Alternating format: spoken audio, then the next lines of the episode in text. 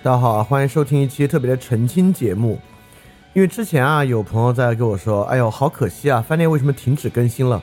我就觉得很惊讶啊，饭店谁说饭店停止更新了？哦，原来我才发现是很多朋友看到我在荔枝更新这个节目啊，因为很可能确实应该有人他只使用荔枝来听播客或者听音频类内容，这也是挺正常的。他看说翻转电台停止在荔枝更新，他可能也没有点进去听。呃，在他看来呢，这就是范儿电台就永远停止更新了，只是在这里，呃，在停止在荔枝更新的，只是在荔枝这个位置的一个发布信息而已啊。饭店没有停止更新啊，饭店只是在荔枝停止更新了而已。为什么在荔荔枝停止更新的那期节目里里面已经讲过了？因为荔枝是个很封闭的平台，我每次就为了单给荔枝更新啊，就要在就要写一个完全不同的内容简介，而且可能在节目内容上很多东西都不能提。尤其不能提的就是它的竞争平台等等的，这个其实挺愚蠢的。有时候我提公众号都不行，就很麻烦。所以说饭店没有停更啊，饭店呢只是在荔枝停更。而且啊，这是九月十六号啊，现在已经快十二月了，三个月过去啊，实际上饭店不仅没有停止更新，还发了超级大量的节目。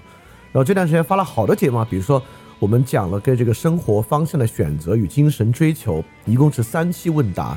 那，这个很多同学都表示，可能对他设想自己生活的方向和目的选择，还有挺大的一个启发的。包括啊，这个三个月期间有一个很大的事儿啊，就是那农民工翻译海德格尔事件。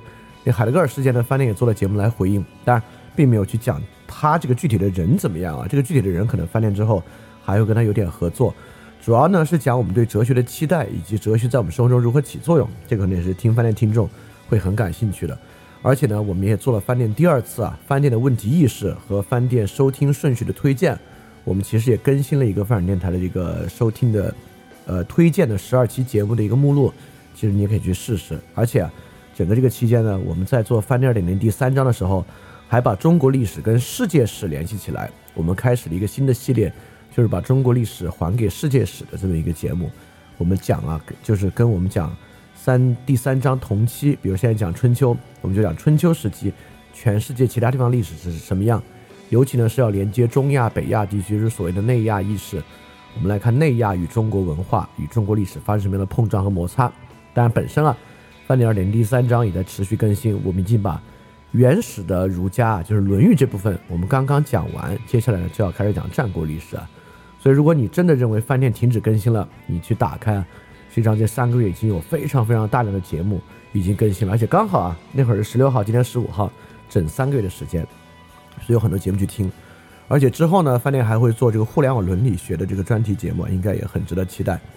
所以在哪里能听到呢？哎，我其实很担心啊，我讲这事这段这节目就发不了了。这就是我在荔枝停止更新的原因。就荔枝啊，老是想让这个全世界好像只有荔枝这个平台，但是我还是尝试说一下吧。就如果你没有在荔枝听，你要去别的地方听呢？呃，其实一切能发生的平台，什么网易云啊、喜马拉雅、小宇宙啊、Spotify、Apple，但 Apple 好像只能在外区，呃，Google Podcast，就所有这些平台其实都能够找到范儿电台，你就搜范儿电台就可以了，就可以听。而且这次呢，我也做个实验，我做个实验啊，来看我能不能在荔枝复更，因为如果大家都是使用荔枝听呢，用荔枝也蛮方便的。你看啊，我在节目里面提了这么多其他平台的名字。然后呢，我也会在介绍文件里写上他们的名字，就是在那个 description 里面写上名字。我也会在 description 里面写上啊这个翻店下载讲义网址的名字。这些呢都是以前不让的。就如果所有这些都能发，哎，那说明荔枝不错。荔枝现在呢也也能够接受啊，这个世界上还是有其他网站，有其他 APP 的。就如果 OK 的话呢，啊，那我就在荔枝复更，把这些节目全部发上来。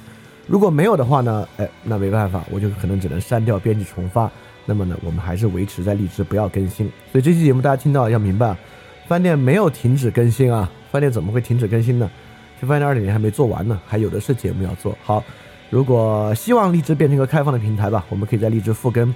如果荔枝不是一个开放平台呢，那我们就请大家移步到其他地方继续去收听这些节目。好，非常感谢你对饭店一直以来的支持啊！也希望你能够喜欢我们一直更新的节目。我们在其他平台或者在开放的荔枝再见吧，大家记得感谢相信。